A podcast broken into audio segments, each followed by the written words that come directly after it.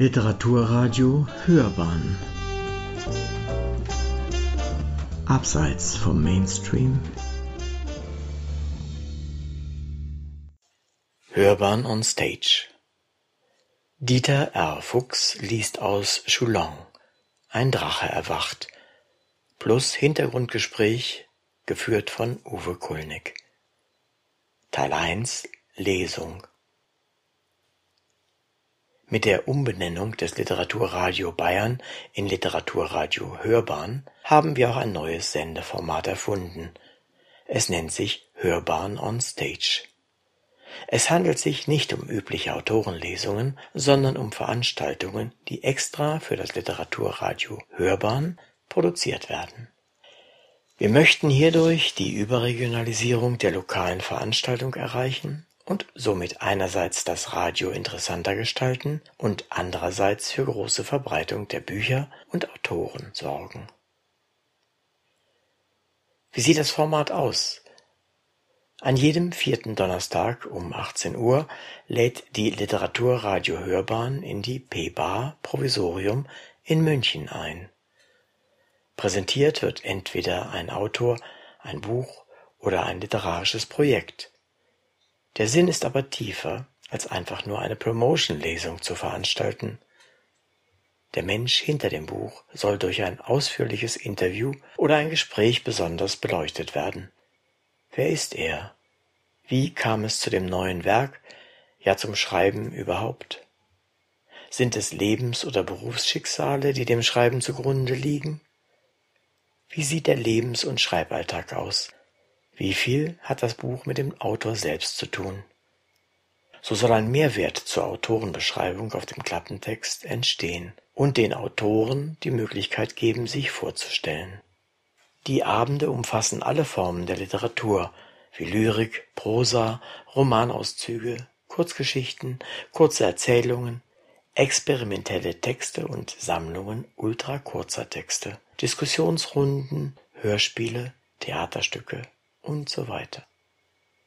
Wir freuen uns auf alle Themen, alle Genres, auf Self-Publisher ebenso wie auf etablierte Verlagsautoren und alles dazwischen. Die Veranstaltungen werden aufgezeichnet und mit Erlaubnis unserer aktiven Gäste für unser internationales Publikum erreichbar ins Internet gestellt.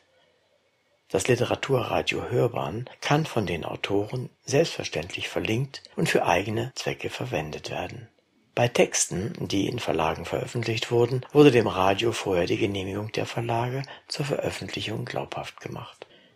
Wer selbst aktiv dabei sein möchte, schickt eine Mail an literaturradio@online.ms.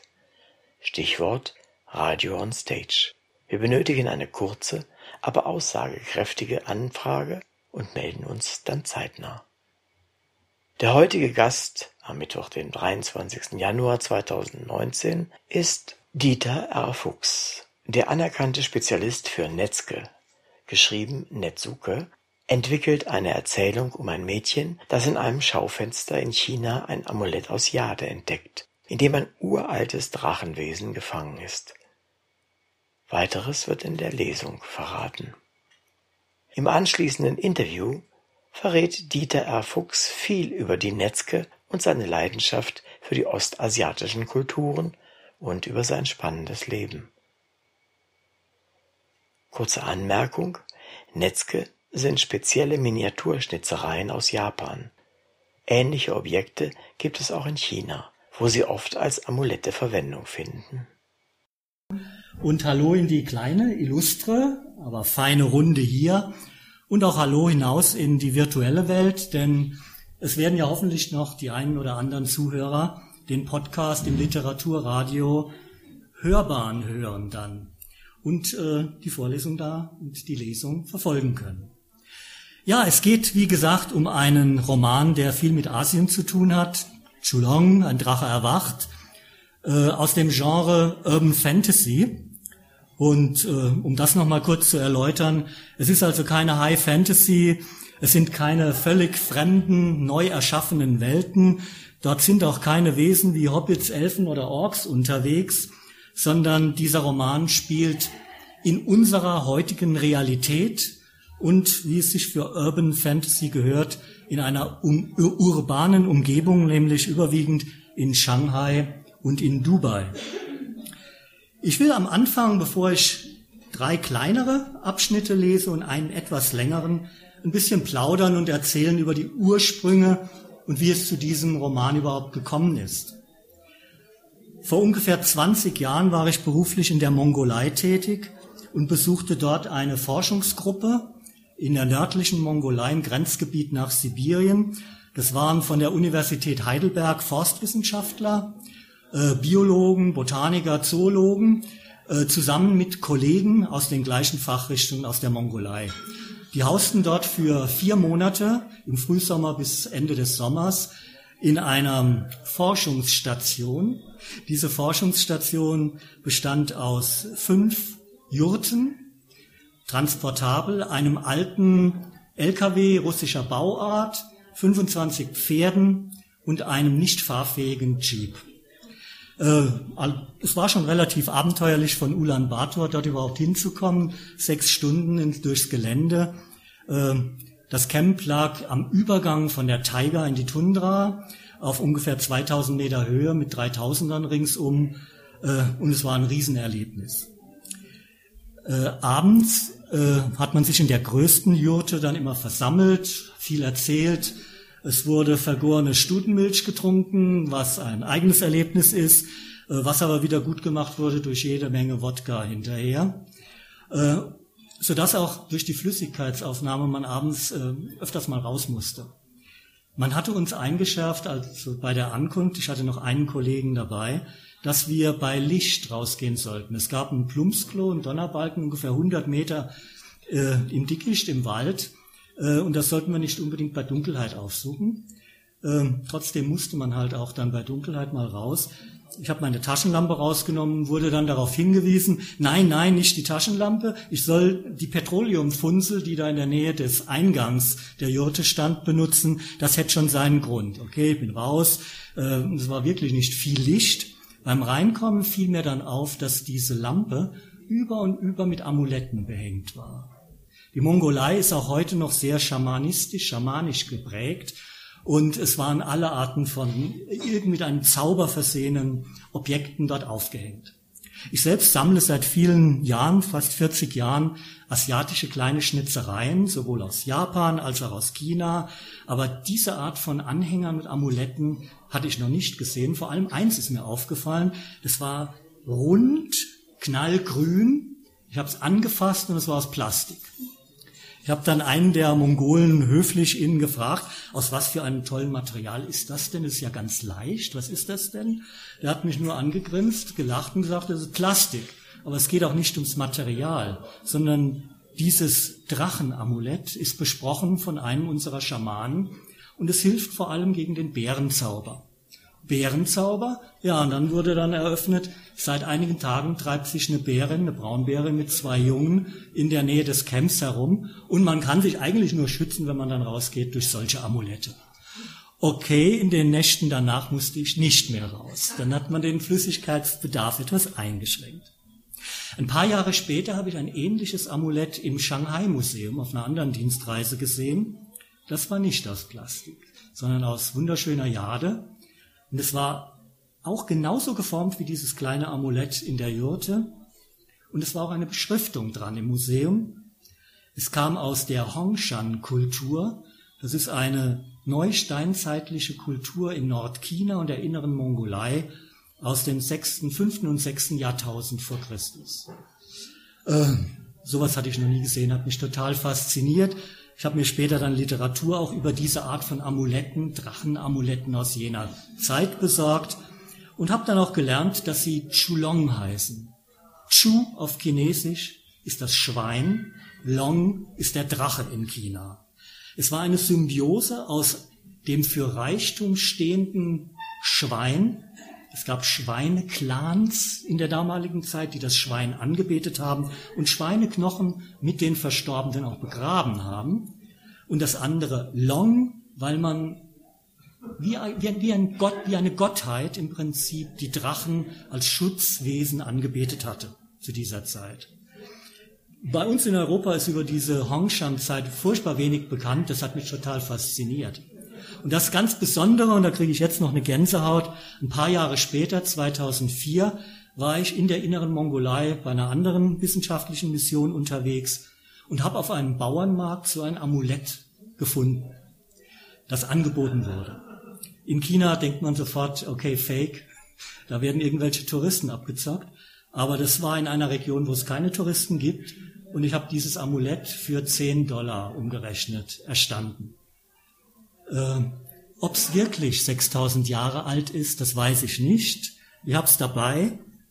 Äh, hier ist es. Es ist auf jeden Fall aus einer hellen Jade und es ist sehr alt. Es kann sein, dass es von Schamanen später angefertigt wurde und für ihre Riten benutzt wurde, aber es ist mir im Prinzip egal. Es hat eine wunderbare Geschichte in mir entstehen lassen. Eine Geschichte, die dann auch jetzt vor zwei Jahren in einem Manuskript endete. Ähm, diese Hongshan-Kultur hat auch noch eine weitere Besonderheit, denn diese neolithische Revolution, also hin in die Sesshaftigkeit, die Domestizierung von Pflanzen und Tieren, wurde bisher geglaubt, dass sie im äh, Mesopotamien, also Uruk, äh, oder weiter unten im Süden bei den Sumerern ihren Ursprung hatte. Aber die Datierungen auch mit, äh, mit äh, Kohlenstoff äh, C14-Methode haben ergeben, dass möglicherweise die ersten neolithischen sesshaften Siedlungen in dieser Hongshan-Kultur stattfanden. Ja, Drachenkult, ganz spannend und äh, gibt Stoff her für einen Fantasy-Roman. Ich lese jetzt einfach mal den Klappentext, weil das bringt relativ sachlich und kurz den Inhalt äh, vor. Die 14-jährige Chu steckt mitten in der Pubertät. Als sie mit ihrem Vater eine Reise nach China unternehmen muss, ist sie erstmal sauer. Doch dann entdeckt sie in einem Schaufenster ein Amulett aus Jade, in dem ein uraltes Drachenwesen gefangen ist, welches durch sie zum Leben erweckt wird. Plötzlich verändert sich ihr Leben komplett, die nächsten Tage werden eine Achterbahn der Gefühle und sie erlebt unglaubliche Abenteuer. Doch Chu nutzt auch klug die Chancen, die sich ihr durch die neu gewonnenen Kräfte bieten. Sehr sachlich, einfach als Einführung und vielleicht auch besonders geeignet, um normale Fantasy-Fans, auch jugendliche Fantasy-Fans, in das Buch zu locken. Im Buch selbst gibt es nämlich eine Menge Hintergedanken, die ich äh, bei der Manuskripterstellung hatte.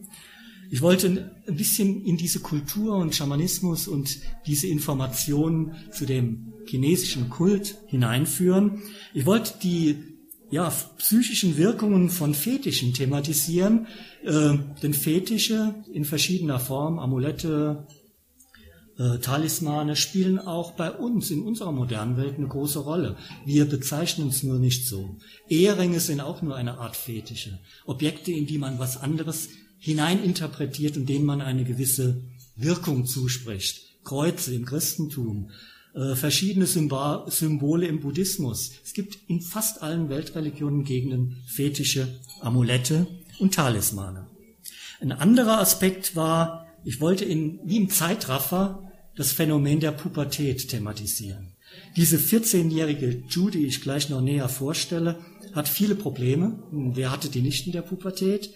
Und in diesem Fantasy-Roman durch die Wirkung eines Amuletts durchlebt sie diese schwierige Phase innerhalb von wenigen Phasen. Okay, im Fantasy-Roman darf man so etwas mal versuchen äh, zu Papier zu bringen. Und ich bin gespannt auch auf die Rückmeldung von jüngeren Lesern, denn es sind eine ganze Menge Botschaften darin verpackt, die vielleicht auch Anregungen für Verhaltensweisen bieten ohne lehrhaft und vordergründig zu sein, sondern in die Handlung dezent und appetitanregend verpackt. Ein kleiner anderer Hintergedanke war auch, die Standorte Shanghai und Dubai authentisch vorzustellen. Also ich habe beispielsweise in Dubai selbst fünf Jahre gelebt und gearbeitet und wollte Dinge unterbringen in den Dialogen der Protagonisten, aber auch in den Handlungen, die man als Tourist dort eher nicht weiß und nicht kennenlernt. Ja, das war ein sachlicher Test der Klappen, äh, Text der Klappentext. Ich wollte jetzt auch noch einen ganz kleinen Ausschnitt lesen, der etwas pathetischer ist, um auch die Magie ins Spiel zu bringen. Und das ist der letzte Abschnitt des Prologs, praktisch setting the scene für das, was Geheimnisvolles dann geschehen soll. Schon seit Jahrtausenden ruhte er in einem kleinen Stück Jade. Die Macht des Drachen war in archaischen Zeiten durch die noch stärkere Magie der Schweineclan-Menschen gebändigt worden. Eine dieser undankbaren Kreaturen verdammte ihn damals zu schier endlosem Schlaf. Ihn, der so lange über sie gewacht hatte. Doch seine Zeit sollte wiederkommen, auch wenn die Welt ringsum inzwischen nicht mehr seine Welt war. Ein schon dem Tod nahe Greis würde in seiner Verklärung mit alten Ritualen brechen und den Stein ins Rollen bringen. Und ein junges Mädchen sollte wenig später zu jenem lebendigen Gefäß werden, in das sich die Aura des Drachen ergießen und wieder aufleben konnte. Und so geschah es. Ja, und dann fängt die Geschichte in unserer modernen heutigen Sprache wieder an und wir erleben in einigen unterhaltsamen Szenen, wie sich dieser Thriller entwickelt. Denn es gibt auch einige Action-Szenen. Bevor ich den nächsten kleinen Ausschnitt lesen will, ganz kurz zu Drachen. Also wir wissen, es gibt keine Drachen. Wir wissen aber auch, dass, äh, dass es zu vielen Drachenlegenden und Geschichten reale Hintergründe gibt. Äh, und dass man inzwischen das auch relativ gut historisch und auch kunsthistorisch aufgeklärt hat, bis hin zu äh,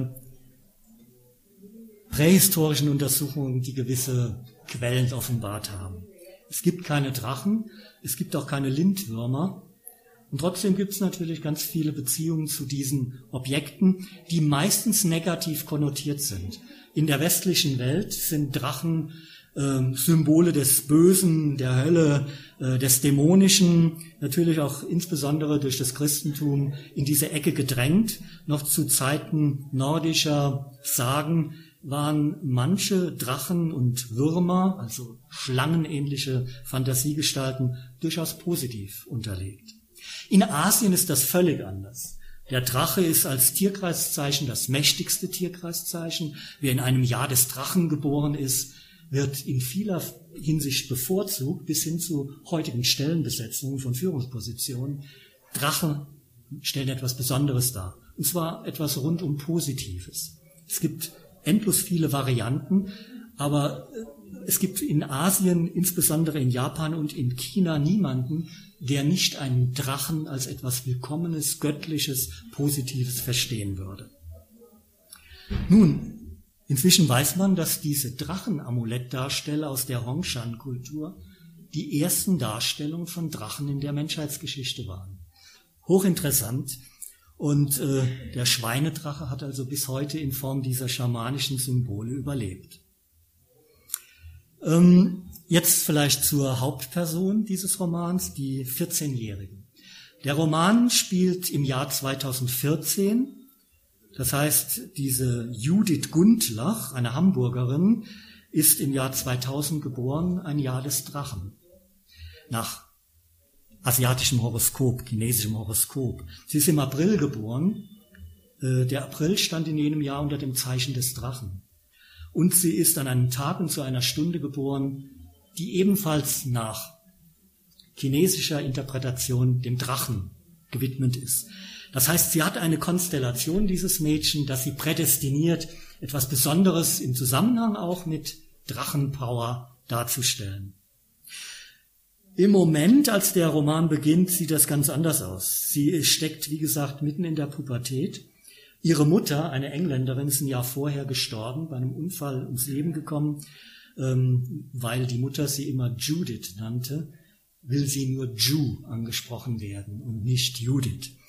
Äh, mit dem Tod der Mutter ist sie völlig aus der Bahn geraten, auf Krawall gebürstet, sie fliegt von der Schule und auch ihr Vater hat massive Probleme, mit ihr klarzukommen. Auch Dinge, die in der Realität immer wieder geschehen sollen. Er kommt mit ihr nicht mehr klar. Die Haus, äh, Hausfrau zu Hause, die Haushälterin, weigert sich langsam auch, sich ständig um dieses äh, Früchtchen zu kümmern. Also beschließt er, als er für eine Woche auf Dienstreise, er ist ein Manager in einer großen Firma, geht, die Tochter einfach mitzunehmen. Vielleicht hilft's ja, wenn sie mal was anderes erlebt. Sie reist mit ihm also nach Shanghai und während der Tage, wo er geschäftlich beschäftigt ist, kümmert sich eine junge Chinesin äh, um sie und macht Sightseeing-Programm mit der Kleinen, was sich als sehr schwierig herausstellt. Die Chinesin Mai Lin Song ist 35 Jahre jung. Ähm, sie ist in der PR-Abteilung der gleichen Firma, in der auch der Vater in Deutschland tätig ist, gibt sich größte Mühe. Sie spricht auch Deutsch aufgrund eines früheren Studiums. Aber ähm, es ist ein absolutes Chaos. Bis zu einem Tag, wo die beiden äh, einen Ausflug nach Suzhou machen. Suzhou ist eine Millionenstadt, ungefähr zwei, drei Autostunden von Shanghai entfernt und gilt als das Venedig des Ostens, eine sehr pittoreske Altstadt. Und dort gehen sie bummeln und dort ändert sich schlagartig alles, weil diese Chu in einem Schaufenster plötzlich von einem Amulett quasi angesprochen wird. Das merkt sonst keiner, aber diese Verbindung, die da auf magische Weise zwischen diesem alten, uralten Objekt und ihr existiert, springt auf sie über Langer Rede, kurzer Sinn. Sie erwirbt für viel Geld, das ihr der Vater ermöglicht hat, dieses Amulett. Und dann geht dieses Zeitraffer-ähnliche Verändern los und sie durchlebt in wenigen Tagen. Und dieser ganze Roman handelt nur über fünf Tage, die ganze Handlung, äh, in eine Phase der Vernunft, der Neuorientierung und einer gewissen Stärke auch. Den Teil, den ich jetzt vorlesen will, der spielt schon in Dubai, dem, der nächsten Station dieser Dienstreise, weil ich sie ganz nett finde, weil wir dann aus China raus sind. Äh, der Drache reist mit und inzwischen ist die Beziehung zwischen dem kleinen Mädchen, äh, das gar nicht mehr so verzogen ist wie noch zwei Tage vorher, und diesem Drachenamulett ein ganz besonderes geworden. Der Vater macht mit seiner Tochter einen Ausflug, äh, eine Desert Safari, typisch touristisches Programm, rein in die Wüste, ein für Touristen vorbereitetes Beduinencamp, das wenig mit einem echten Beduinencamp zu tun hat. Aber man isst dort lokale Speisen und hinterher wird Bauchtanz gezeigt. Das ist dort so üblich. Aber die junge Chu bittet ihren Vater, dieses äh, blöde Programm nicht mitmachen zu dürfen. Sie möchte gern bei dem herrlichen Sternhimmel auf einen Dünenkamm 100 Meter weitergehen und die Nacht dort eine Stunde genießen. Er erlaubt das, weil das Lager ist absolut sicher, da kann eigentlich nichts passieren. Sie geht also los. Sobald sie den ersten Dünenkamm erklommen hatte, atmete sie erleichtert aus, nicht nur wegen der Anstrengung beim Aufstieg. Irgendetwas arbeitete wild in ihr, körperlich und auch im Kopf. Natürlich ahnte sie, dass es Chulong war. Bereits vorhin beim Sonnenuntergang hatte sie deutlich gespürt, dass die spezielle Atmosphäre dort die Drachenaura heftig in Wallung brachte. Es fühlte sich fast wie Schüttelfrost an, aber gleichzeitig auch wie Hitzewellen, die ihr durch die Glieder fuhren.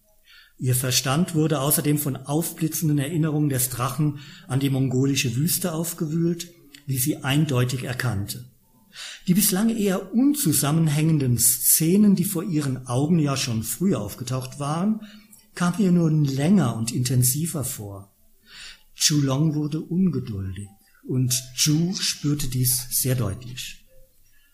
Sie rutschte also auf der vom Camp abgewandten Hangseite der Sanddüne ein paar Meter hinab, um nicht vom Lichtschein auf ihrem Rücken gestört zu werden. Als sich ihre Augen weiter an die Dunkelheit gewöhnt hatten, erkannte sie, dass es nur etwa 50 Meter weiter den nächsten etwas niedrigeren Dünenhang hinaufging. Die Luft war glasklar, der Mond ging soeben am Horizont auf und spendete weiteres Licht. Sie ging, mehr rutschend als laufend, den Hang ganz runter und kletterte dann direkt geradeaus wieder hoch. Als sie sich zur Kontrolle umdrehte, sah sie deutlich den über dem Camp liegenden Lichtschein, war sich somit sicher, dass sie den Rückweg ohne Probleme finden würde. Auch beim nächsten Dünental machte sie es so und befand sich schließlich wohl über 100 Meter vom Camp entfernt. Sie verharrte in halber Höhe des Hangs, so war sie vor neugierigen Blicken von den Hügeln beim Camp gut geschützt. Das musste reichen. Chu spürte die Kälte, die in sie kroch, zumal ein stärkerer Wind aufkam. Sie zog den Pulli noch unter die Jacke und wickelte sich ihr Paschminatuch wie eine Araberin um den Kopf. Das war besser so. Sie holte das Jade-Amulett aus dem Lederbeutel und überlegte noch einmal ganz kurz. Dann verwarf sie die letzten Zweifel. Sie musste tun, was sie als richtig und wichtig empfand, und sie drückte das Amulett fest direkt auf ihr Herz. Die Wirkung übertraf alle ihre Vorstellungen. Zuerst war alles wie bisher beim Einströmen, Einströmen der Drachenenergie in ihren Körper, nur stärker. Doch dann, als sie wusste, dass Chulong nun vollständig in ihr ruhte, änderten sich die Effekte. Das körperliche Empfinden glich nicht dem üblichen Ziehen und Dehnen, sondern fühlte sich eher wie ein inneres Aufblähen an, so als würde die Aura aus ihrem Körper heraustreten wollen. Ihr Verstand war gleichzeitig erfüllt von dem Wunsch, ihre eigene mentale Ausstrahlung in den Dienst des Drachen zu stellen. Sie verstand selbst nicht, was genau damit gemeint war, aber sie konzentrierte sich darauf, dem Chulong in diesem Moment die Macht über ihren eigenen Geist zu überlassen. Zuerst fühlte es sich an, als ströme etwas langsam und sanft aus ihr heraus, ganz ähnlich wie wenn sich das Kraftfeld sonst in das Amulett zurückzog, aber diesmal nicht durch ihre Hand oder die Berührungsfläche ihrer Brust zum Amulett, sondern großflächig über ihre gesamte Körperhaut. Dann wurde der Energiefluss stärker. Chu hatte das Empfinden, sich zu verströmen. So musste es sein, wenn man starb und die Seele aus dem Leichnam wich. Es war nicht unangenehm, eher von großer Leichtigkeit, gar nicht traurig oder endgültig. Sie hatte ihre Augen geschlossen, aber dennoch sah sie plötzlich Lichterscheinungen vor sich. Sie öffnete die Augen einen kleinen Schlitz weit und sah, wie sich die Mulde zwischen den Sanddünen vor ihr nun mit tanzenden Irrlichtern füllte, als würden Myriaden von Glühwürmchen hier ein Fest feiern. Das war einfach nur schön, und Ju öffnete ihre Augen ganz. Fasziniert beobachtete sie, ihren eigenen Körper plötzlich gar nicht mehr spürend, wie sich diese Wolke aus winzigen Funken langsam formierte, eine konkretere Gestalt annahm. Es bildete sich ein wohl zehn Meter langer wabernder Schlauch mit einigen kleinen Ausbuchtungen, alles noch etwas diffus und heftig in Bewegung. Aber dann, wie auf ein geheimnisvolles Zeichen hin, drängten sich die Lichtpunkte etwas dichter zusammen, um ganz klare Konturen zu bilden. Vor Chu schwebte ein leuchtender Drache mitten im Dünental in der Luft, keine zwanzig Meter von ihr entfernt. Vor Chu schwebte ein leuchtender Drache mitten im Dünental in der Luft, keine zwanzig Meter von ihr entfernt. Sie hatte im Internet inzwischen schon unzählige Bilddarstellungen von chinesischen Drachen gesehen und kannte die verschiedenen mythologischen Varianten. Auch diese hier konnte sie sofort einordnen. Es war ein Feuerdrache. Der langgestreckte Leib glich einer Schlange und war von roten Schuppen bedeckt, die aussahen wie jene eines Karpfens. Und entlang des Rückens, wie in einem Kamm aufgestellt, verliefen noch größere Schuppen.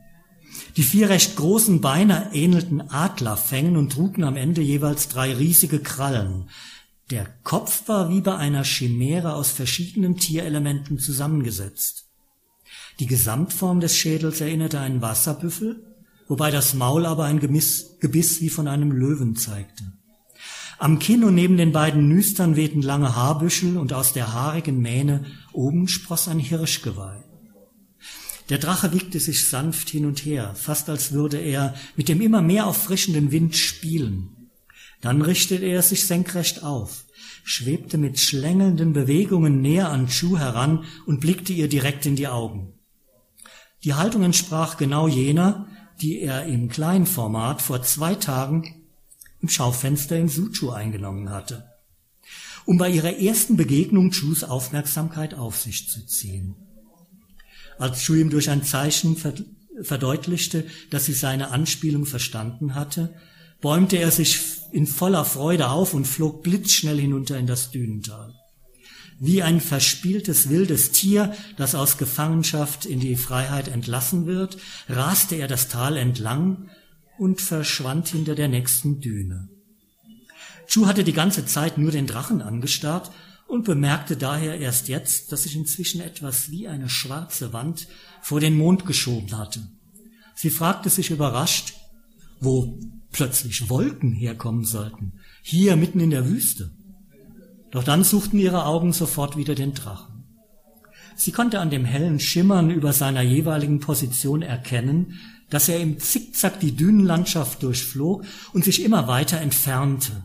Zum ersten Mal kam Angst in ihr auf, dass er sie verließ und auch jene Teile ihrer eigenen Aura mitnahm, mit der er sich verbunden hatte.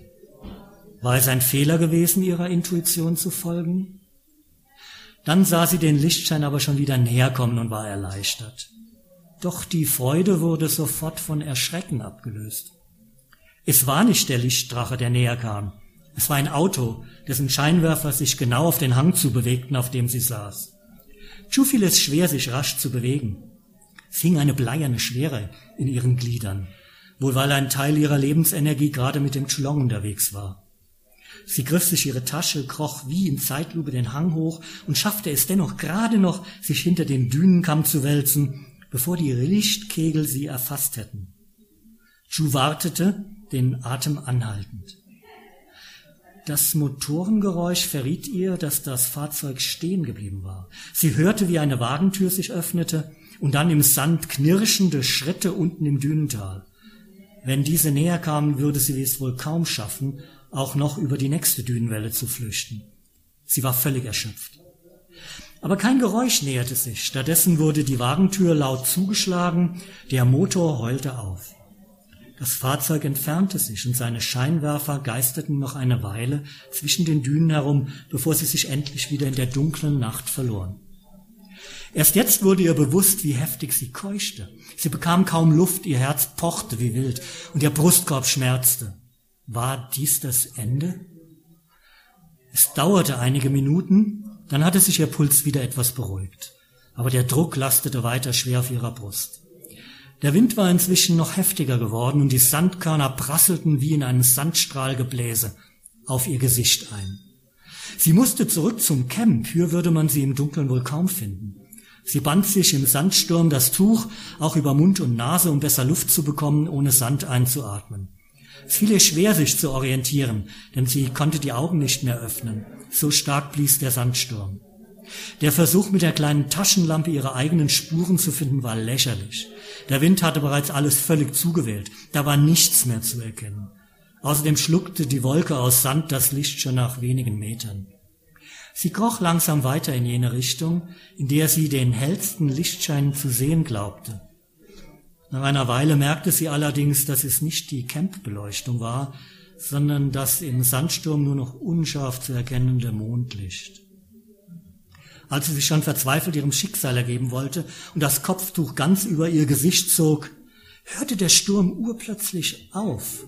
Sie lugte vorsichtig unter dem Tuch heraus und sah sich wie in eine helle Lichtwolke gehüllt. Diese wurde immer dichter, legte sich wie eine dicke, schützende Schicht um ihren ganzen Körper und schien schließlich in ihre Haut einzudringen. Da begriff Chu, der Drache war zu ihr zurückgekehrt. Mit jeder Sekunde, der der Chulong wieder in sie strömte, wurde sie stärker und ruhiger. Dann ruhte sie wieder voll in ihr und der Spuk war vorbei. Ja, diese abenteuerliche Szene geht noch eine kleine Weile weiter und sie sollte nur ein Beispiel sein, äh, für jene Momente, in denen Schuh mit dem Drachen äh, etwas Besonderes erlebt. Äh, die Handlung ansonsten wird einem Urban Fantasy Roman auch dadurch gerecht, dass ich sehr viele Elemente eingebaut habe, wo moderne Technik auf diese Aura eines Drachen stößt, die es natürlich nicht gibt. Aber wenn es sie gäbe, wäre es ein interessantes Gedankenmodell, sich zu überlegen, was macht an einem Flughafen ein Aktivscanner, Ganzkörperscanner, wenn jemand mit einem, ja, mit einer Magie, einer kraftbeladenen Amulett durchgeht. Solche Spielereien konnte ich mir einfach nicht verkneifen. Es gibt aber auch einige Momente, bei denen ich vor allem etwas transportieren wollte für jugendliche Leser, wenn es nämlich um das Denken, das Lernen, das Erfassen äh, von Kenntnissen geht. Da lese ich auch eine ganz kleine Szene noch vor die dann später spielt, als sie wieder etwas zur Ruhe gekommen ist.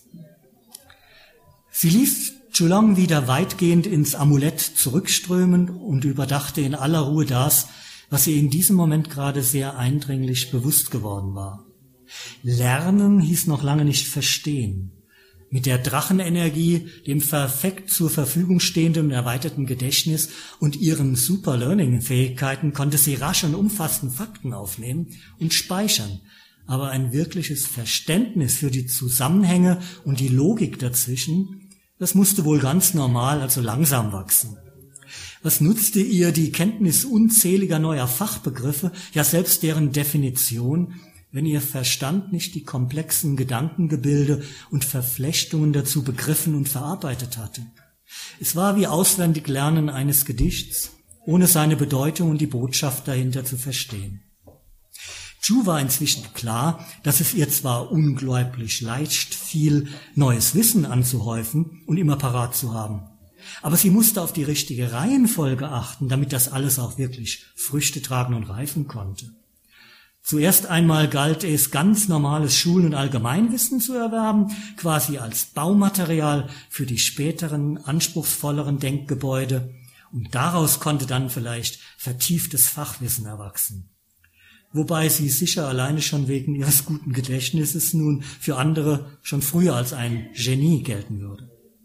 Aber erst daran, darauf aufbauend würde es wohl Sinn machen, echte wissenschaftliche auch theoretische Abhandlungen zu lesen und sich ein eigenes Wissensgebilde zu schaffen, in dem man wirklich zu Hause war und aus dem heraus man auch wirken konnte, nicht nur nachplappernd und wiederkäuend, sondern kreativ und neue Erkenntnisse schaffend. Ja, als Abschluss dieser kleinen Lesung, wir haben ja hinterher noch viel Zeit, einzelne Punkte zu vertiefen, will ich den Epilog kurz vorlesen, der dann wieder etwas pathetischer den Rahmen bildet und die Geschichte zu Ende führt. Und so oder so ähnlich soll es wirklich geschehen sein. Die Menschen, die in dieser Geschichte eine bedeutende Rolle spielten, hatten sich ihr Schicksal nicht ausgesucht. Sie waren erwählt worden. Aber sie alle nahmen ihre Bestimmung freudig und verantwortungsvoll an, jeder auf seine Weise. Ob es zu einem guten Ende führt, für sie selbst und für das archaische Geistwesen, dem sie die Tore zurück in die Welt geöffnet hatten, für die Menschheit, deren Umwelt durch eine neue Macht bereichert wurde. Auch ein Chronist, der die Geschehnisse an jenen wenigen Tagen sorgfältig verfolgt und alles akribisch aufgeschrieben hätte, dürfte mit diesen Fragen überfordert sein. Doch dies war auch nicht sein Anliegen. Er wollte nur berichten und festhalten, damit es nicht verloren ginge in der Fülle des Alltäglichen. Alle jene, welche die geistige Freiheit und den Mut haben, diese Geschichte als denkbar und vielleicht möglich gelten zu lassen, mögen den Faden mittels ihrer eigenen Fantasie weiterspinnen. Oder darauf warten, ob die Chronik eine Fortsetzung erfährt und sich ihnen irgendwann darbietet. Ein Drache war erwacht, mitten unter uns. Lasst uns in Demut das Chulong-Amulett aus Jade wertschätzen und mit Achtung behandeln durch welches uns dieses Wesen überliefert wurde. So wie auch alle jene anderen alten, unendlich viele bezaubernden Geschichten in sich bergenden Kultobjekte aus längst vergangenen Zeiten. Vielen Dank.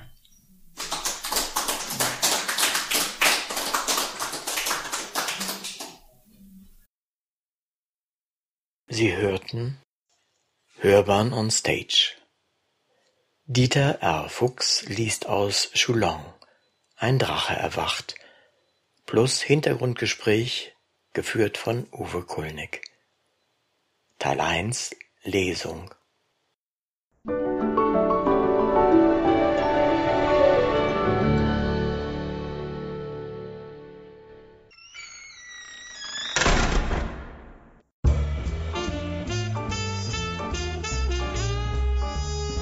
Literaturradio Hörbahn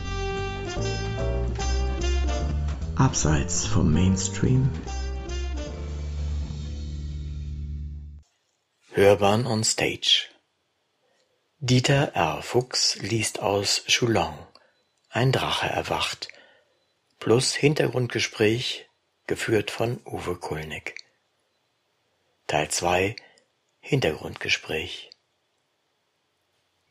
Der heutige Gast am Mittwoch, den 23. Januar 2019, ist Dieter R. Fuchs, der anerkannte Spezialist für Netzke, geschrieben Netzuke, entwickelt eine Erzählung um ein Mädchen, das in einem Schaufenster in China ein Amulett aus Jade entdeckt, in dem ein uraltes Drachenwesen gefangen ist.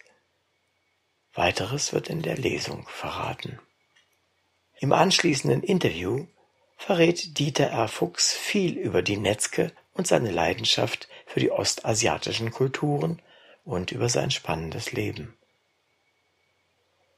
Kurze Anmerkung, Netzke sind spezielle Miniaturschnitzereien aus Japan. Ähnliche Objekte gibt es auch in China, wo sie oft als Amulette Verwendung finden. Also ich bin äh, studierter Geowissenschaftler, bin Mineraloge, der dann später umgesattelt hat auch auf Schwerpunkt angewandte Mineralogie. Äh, und entsprechend verlief auch der erste Berufsweg Grundlagenforschung, geologische Untersuchungen äh, und ich hatte das Glück, gleich einen ziemlich abenteuerlichen Job zu haben, in einem Forschungsprojekt in den Iran zu kommen. Und habe dann mehrere Monate im Jahr 1978, das war noch zu Zeiten von Shah Reza Pahlavi, äh, eine Forschungsexpedition mitgemacht mit deutschen und iranischen Wissenschaftlern im Nordostiran, in der Wüste Lut, in der großen Salzwüste und ins Grenzgebiet nach Pakistan. Irgendwie hat mich da wohl ein Virus gepackt, äh, dass ich immer wieder raus wollte. Also auch bei der Jobsuche später hat mich das fasziniert, was am spannendsten klang. Und der zweite Job war dann im Jemen. Vier Jahre Jemen und der Aufbau eines Rohstofflabors dort für den staatlichen geologischen Dienst.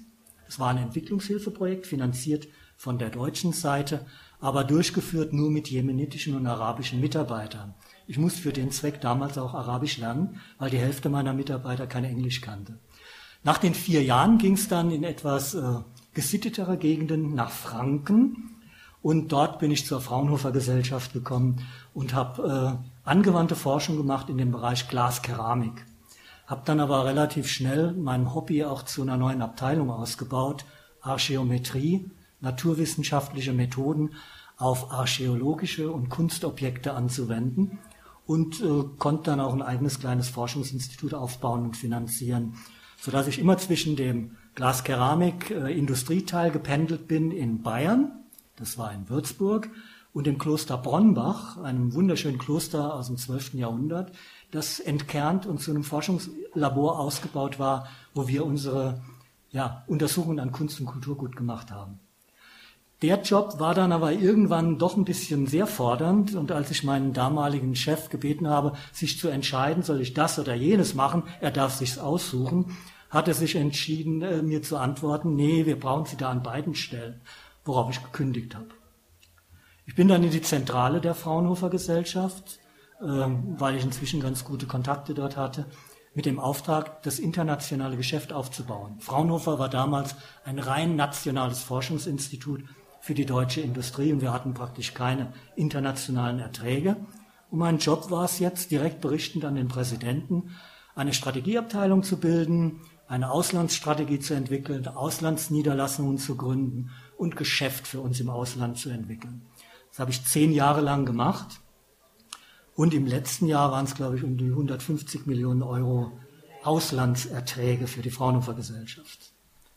Was sich nicht in einem höheren Verdienst aus Schlag. Äh, es ist klar, die Fraunhofer Gesellschaft ist öffentlicher Dienst angelehnt. Das heißt, ob ich 100 Millionen oder eine Million reinhole, hat keinen Unterschied gemacht. Aber es war schön, einen Erfolg zu sehen. Da fehlte dir dann doch das Stückchen Schwein sozusagen. Ja, das fehlt da oft. Ja, das ist, also es hört sich sehr, sehr interessant an. Wir kommen da sicherlich auch noch ein Stück weiter mit. Aber ich möchte noch mal einen Schritt zurück tun. Und zwar hast du den Jemen erwähnt. Und äh, im Jemen gibt es ja auch wirklich sehr, sehr bedeutende oder auch vor allem gab es sehr, sehr bedeutende äh, ja, kulturhistorische Denkmäler und, und äh, Objekte. Und heute ist der Jemen praktisch weg. Es ist ein ab, absolutes Trauerspiel. Es ist eine Katastrophe, was dort vorgeht. Und es geht schon äh, nicht erst nach dem gemeinsamen Krieg jetzt äh, der arabischen Allianzen unter Leitung der Saudis äh, fürchterlich zu. Es ging schon vorher den Berg runter. Zum Teil auch äh, mit durch US-Engagement, die das Land nicht unabhängig werden lassen wollten von ausländischen Einflüssen. Und ich weiß, dass damals amerikanische Prospektionsfinden große Firmen große Öllagerstätten gefunden hatten, aber diese Information nicht weitergegeben hatten. Statt sie auszubeuten und einen Teil abzugeben ans Land, was der Fall gewesen wäre, hat man sie einfach verschwiegen. Hinterher ist das dann publik geworden. Also es, es ist ein massives äh, Verbrechen an diesem Volk, übrigens ein, ein, ein tolles Volk, die Jemeniten, ähm, ein freies Volk, also vielleicht mit Afghanistan vor 30 Jahren vergleichbar. Ähm, die Zeit dort war eine fantastische Zeit. Was die kulturellen Fundstellen dort angeht, die haben wir natürlich in unserer Freizeit alle besucht. Wir waren fast jede Woche im Gelände auch unterwegs. Äh, wir waren in, in den Ausgrabungsstätten der Königin von Saba, äh, in Marib, in der Wüste in die Richtung der saudischen Rubal-Khali-Wüste. Wir hatten aber auch äh, bei unseren Exkursionen und Expeditionen äh, himyaritische Ruinen gefunden, die noch nirgends beschrieben waren. Das ist also ein Land, das damals 1981 bis 1985 noch ein, ein Paradies war, um dort zu reisen. Kein Tourismus, freundliche Menschen, man war überall hochwillkommen und wurde als Gast behandelt. Mhm. Also ich kenne den Jemen aus einer deutlich späteren Zeit, äh, um die 2000 herum. Und äh, da habe ich ganz vieles von dem, was du beschreibst, leider nicht mehr vorgefunden. Ich sah, dass das Land sehr stark unter dem äh, Rauschgiftgenuss stand, unter das sogenannte Cut, äh, war in jedermanns Mund, muss man sagen. Also ab Mittag waren sie alle Dun, die um mich herum waren.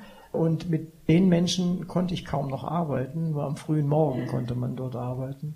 Was mich da am meisten entsetzt hat, war tatsächlich, dass es auch in der Öffentlichkeit sichtbar sehr, sehr viele Frauen und Mütter waren, die einfach ab Mittag äh, irgendwo saßen und völlig, völlig dann nieder waren und äh, nicht mehr ansprechbar. Aber äh, wir wollen dem Jemen hoffen oder wünschen, dass er nochmal irgendwie auf die Füße kommt. Äh, aber ich habe was gefunden, ähm, und zwar gibt es eine Veröffentlichung von dir, eine sehr frühe Veröffentlichung, die tertiären Vulkanite der Arabischen Republik Jemen von Dieter Fuchs 1986. Also das sind eigentlich seine Wurzeln, auf denen er aufbaut. Und äh, von dort hast du dich schon sehr weit weiter positiv entwickelt, muss man ganz klar sagen. Das war eine tolle Arbeit, denn äh, Nachdem ich äh, in den Jemen diese Stelle angenommen hatte, war ich noch nicht promoviert. Ich hatte mein Diplom. Aber als ich gemerkt habe, unter anderem aufgrund des Rauschgiftkonsums der Jemeniten, kann man ab 14 Uhr dort sowieso nichts mehr mit den Leuten anfangen, denn das war früher auch schon so, hatte ich sehr viel Freizeit am Nachmittag.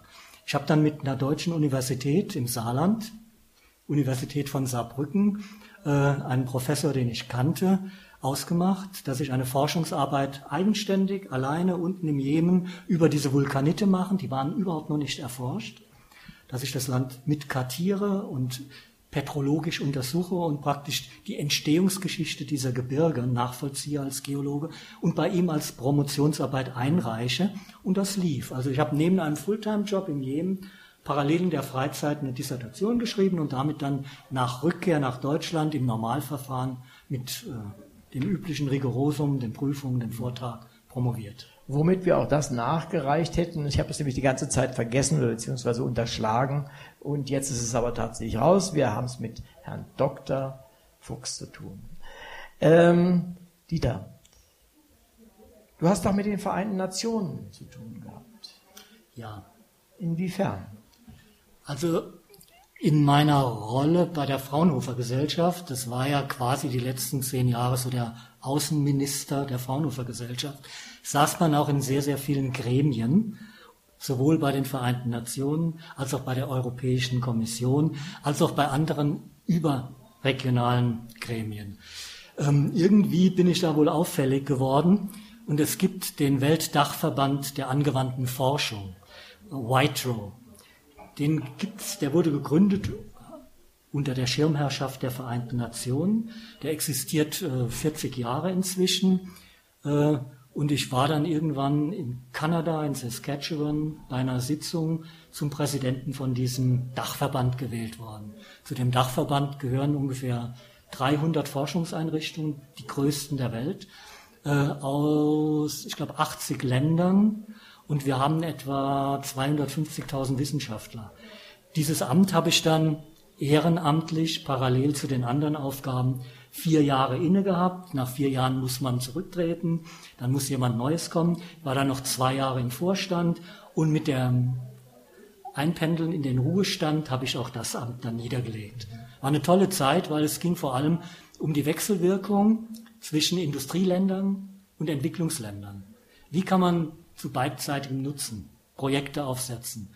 Und natürlich, was, was kann noch laufen an Capacity Building neben den üblichen finanziellen und äh, Technologietransfermethoden? Dieter, kommen wir nochmal zurück zu dem, was du uns auch hier gezeigt hast und den, den Anwesenden auch gezeigt hast, nämlich die asiatische Kunst, deine Netzke, die jeder erstmal falsch ausspricht, weil sie Netsuke geschrieben werden und ich auch damals auch falsch ausgesprochen habe. Das hat ja, ein bisschen was davon hast du uns ja schon erzählt.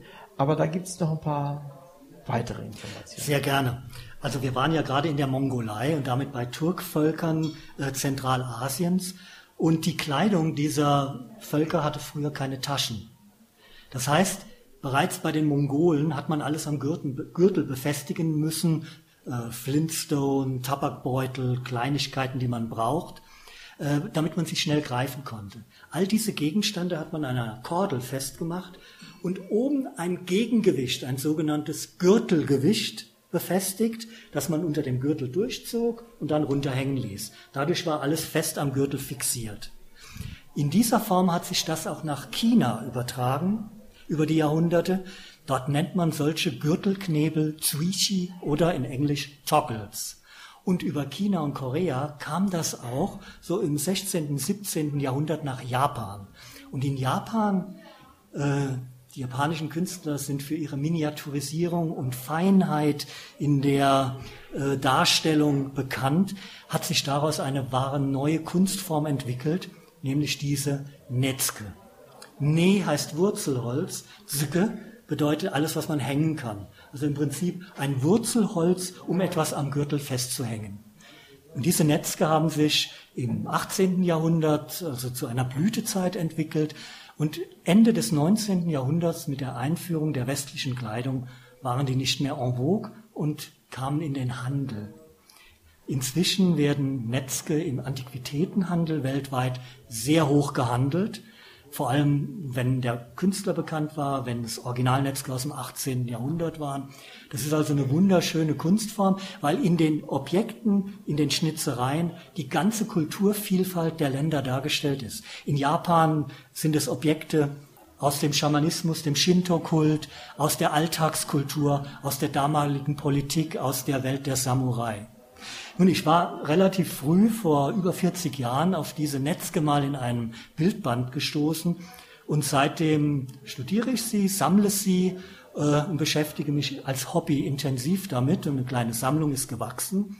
Und aus dieser Beschäftigung kam dann auch mit die Idee, eine Serie von Romanen zu machen, und in diesen Romanen jeweils einen solchen Gürtelknebel oder ein Amulett aus dieser Sammlung als roten Faden einzubauen.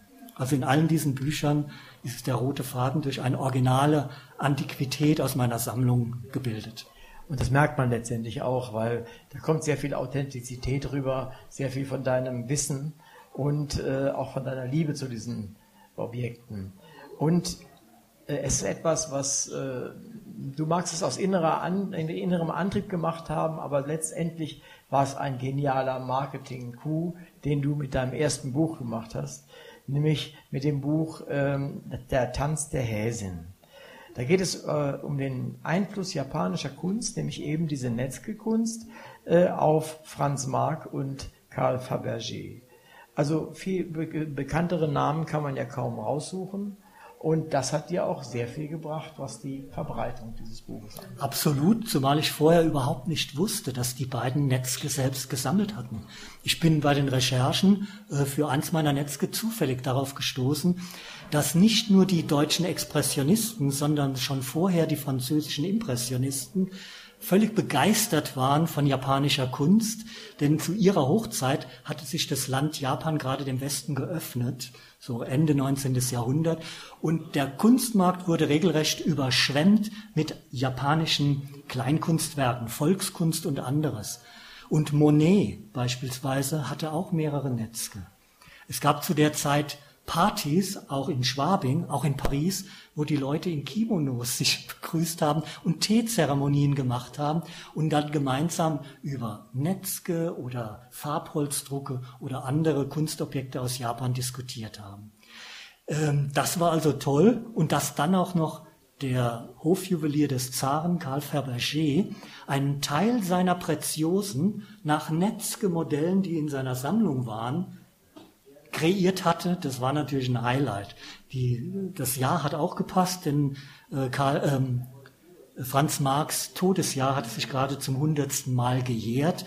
Das hat also alles sehr gut zusammengepasst. War also wirklich eine gute Idee, äh, mit einem Buch anzufangen, das nicht so stark in die Netzke-Details geht, in die Vergangenheit der Netzke und in die Welt, aus der sie kommen, sondern gezeigt hat, was diese Kunstart Japans 100 Jahre später auch im Westen bewirkt hat.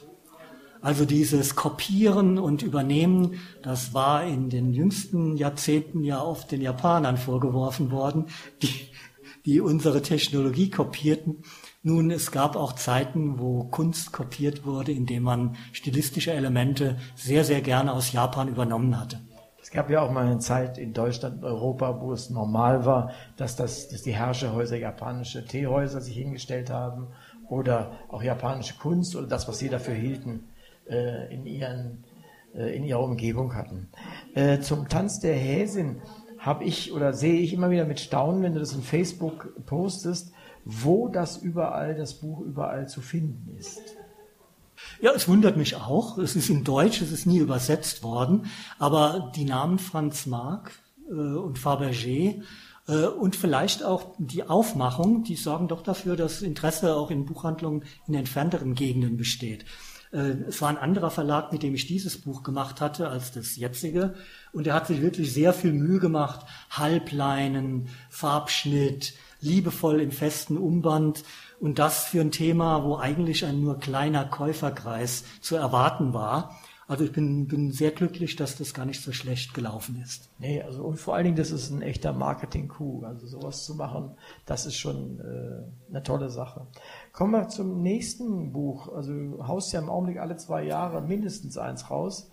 Äh, kommen wir zum 2017 erschienenen Buch. Das ist ein historischer Roman natürlich über Japan äh, und der heißt Hanya im Bann der Dämonen. Die abenteuerliche Geschichte um eine geheimnisvolle Schnitzerei, ein Netzke, lässt das alte Japan aufleben, so wie es wirklich war. Also das vieles von dem, was du uns jetzt schon erzählt hast, äh, ist dort äh, wieder enthalten. Worum geht es in dem Buch? Also mir ging es in dem Buch vor allem darum, die Historie zu zeigen, jene Welt zu zeigen, aus der sich irgendwann einmal diese Kunstrichtung entwickelt hat und auch die Motive ein bisschen besser zu erklären, denn sehr viele Netzke-Motive entstammen äh, äh, einem Kult, der in Japan als die grundlegende Volks, äh, Volksreligion gilt, dem Shinto-Kult. Nur wir können im Westen relativ wenig mit Shinto-Kult anfangen. Buddhismus, da weiß man so ein bisschen was. Aber dieser schamanistisch, animistisch geprägte Shinto-Kult, der ist ein Buch mit sieben Siegeln. Und dem wollte ich dieses Buch vor allem auch widmen. Also für dieses Buch habe ich zehnmal so lange recherchiert wie für den Chulong, der sich locker runtergeschrieben hat. Für das habe ich vier Monate und wirklich intensivst äh, den Teil der japanischen Geschichte studiert, der mir nicht so vertraut war. Und vor allem diese spirituellen Ecken, äh, an die man über normale Literatur auch sehr schwer rankommt. Da wird sehr viel mündlich nur vermittelt. Es, man findet was in der grauen Literatur, Diplomarbeiten, Doktorarbeiten, aber das ist mühsam, da ranzukommen. Also das war ein richtiges Stück Arbeit. Aber was gelungen ist, ist dann auf 300 Seiten 1000 Jahre japanische Geschichte zu skizzieren und so mit einer spannenden, zeitgemäßen Geschichte zu verbinden, dass sie sich auch unterhaltend liest.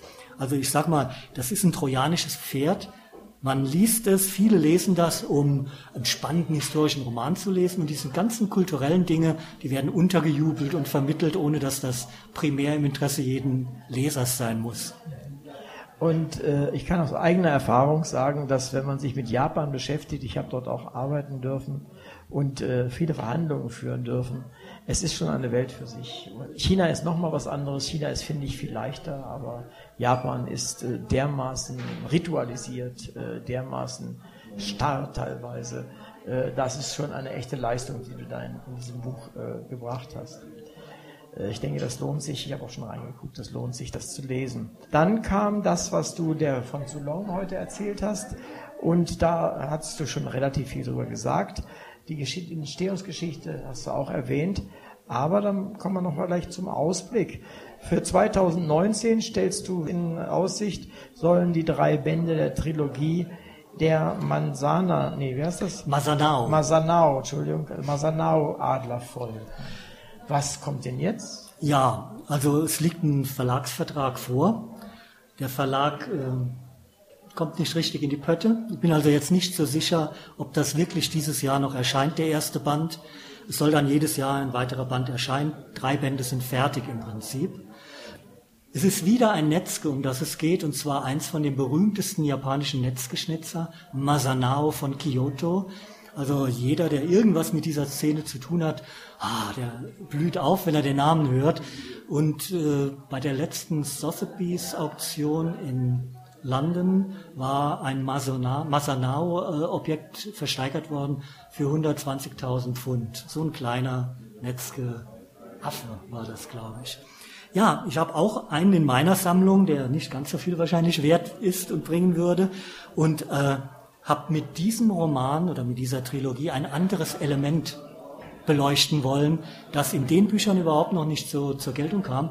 Archäometrie. Archäometrie ist die Wissenschaft, also das, was ich bei Fraunhofer mit als Arbeitsgruppe aufgebaut hatte, um Kunst- und Kulturgüter oder Fundstücke äh, von Archäologen so zu untersuchen, dass man Fälschungen erkennen kann, dass man das Alter bestimmen kann, dass man Hinweise auf die Techniken bekommt, dass man auch auf die Fundstellen zurückschließen kann, bis hin zu aus welchem Material die jeweiligen Sachen entstanden sind. Also bei der Hania geht es um ein Netzke, das aus einem Hirsch, Stück Hirschgeweih geschnitzt ist. Und mit solchen Methoden hätte man dann zum Beispiel da feststellen können, von welcher Hirschgattung, aus welchem Habitat, aus welchem Land, in welchem Jahrhundert dieses Rohobjekt stammt, aus dem dann im 18. Jahrhundert ein Schnitzer das, das schuf. Dieser Trilogieband wird also ein bisschen Science Fiction sein, weil er spielt 20 Jahre in die Zukunft. Das ist also keine harte Science Fiction, sondern ich habe einfach meine eigenen wissenschaftlichen Erfahrungen von meiner Tätigkeit ein bisschen extrapoliert, wo wäre dann die wo wäre das Wunschdenken jetzt so in zehn Jahren, was sollte man machen können, wenn die entsprechenden Forschungsmittel zur Verfügung stehen und die Methoden auch funktionieren. Das wird also im wissenschaftlichen Umfeld spielen, da steckt auch relativ viel autobiografisches drin, versteckt und äh, beleuchtet eben eine ganz andere Szene, nämlich was kann die Forschung leisten, um etwas über solche alten Fundstücke herauszufinden. Wunderbar. Dieter, zum Schluss noch eine ja, private Frage. Wie schreibst du? Wie gehst du ans Schreiben? Wie, wie läuft das bei dir? Es ist schubweise. Also im Moment schreibe ich zum Beispiel an keinem Roman, weil für die drei Jahre habe ich ja praktisch vorgearbeitet für die nächsten Jahre und zwei Bände pro Jahr wird der Verlag sowieso nicht von einem Autor bringen. Äh, ich habe aber mehrere Ideenpapiere schon. Wenn ich rangehe und sage, okay, jetzt mache ich ein Manuskript, dann passiert das nicht gleich am Computer, sondern ich arbeite sehr viel klassisch, Old Style, Old Fashioned mit Papier. Und die ersten Skizzen, die ähneln oft eher Landkarten und sonst was, weil ich versuche, verschiedene Handlungsstränge schon zu skizzieren, Zeittafeln zu machen, äh, mir Hinweise selbst zu erschließen welche Anekdoten man einfließen lassen könnte, welche Namen man einfließen lassen könnte von berühmten Persönlichkeiten, wie bei der Tanz der Häsin, denn da gibt es noch viele Möglichkeiten, wie man ins Spiel bringen könnte. Und erst ab einem ziemlich ausgereiften Plot mache ich mich dann äh, am Rechner ans Schreiben. Das ist auch schubweise, meistens nachmittags oder auch mal nachts. Also morgens bin ich früh auf, dann treibe ich aber lieber Sport und bin hinterher mit meiner Frau in der Stadt unterwegs oder wir verreisen gerne. Aber wenn ich am Block dann irgendwo dran bin, dann ist es eher nachmittags und abends. Und dann kann man auch mal eine Nacht durcharbeiten. Und dann schafft man auch was. Wie man und dann sieht. schafft man auch was weg. Und dann, dann ist auch ein Stück da und man, man ist drin in der Materie, wenn man was weglegt. Weil man parallel noch was anderes macht. Das ist ein Quälkram. Und man muss sich neu motivieren. Man hat gewisse, ja, Schnittstellen nicht mehr so ganz präsent Und umso mühsamer wird das dann das erste eigene Lektorat, wenn man durchgeht und sich fragt, was hast du denn da verzapft? Also, was hast du da verzapft? Das haben wir jetzt heute gehört. Ich bin der Meinung, es sind gute Dinge, die du verzapft hast. Ich freue mich, dass du hier warst und wir haben gesprochen mit Dr. Dieter R. Fuchs. Äh, ich danke dir, Dieter, dass du da warst. Wir haben eine Menge gelernt über dich und die Welt und Netzke. Ich freue mich, äh, wenn die Zuschauer das auch genossen haben. Dankeschön, Dieter. Ich bedanke mich auch. War eine tolle Veranstaltung. Vielen Dank fürs Kommen. fehlt jetzt noch ein kleiner Hinweis. Wir haben nächsten Monat wieder am vierten Mittwoch eine Veranstaltung der Hörbahn on Stage. Und zwar wird dann da sein der Bernhard Ganter, einer der bekanntesten Münchner Autoren. Er wird sprechen über sein Buch Der Tunnel, der gerade eben in der Pasinger Fabrik und anderswo auf der Bühne steht und als Theaterstück umgesetzt wird. Sie hörten Hörbahn on Stage. Dieter R. Fuchs liest aus Choulong Ein Drache erwacht plus Hintergrundgespräch geführt von Uwe Kulnig. Teil 1 Lesung Teil 2 Hintergrundgespräch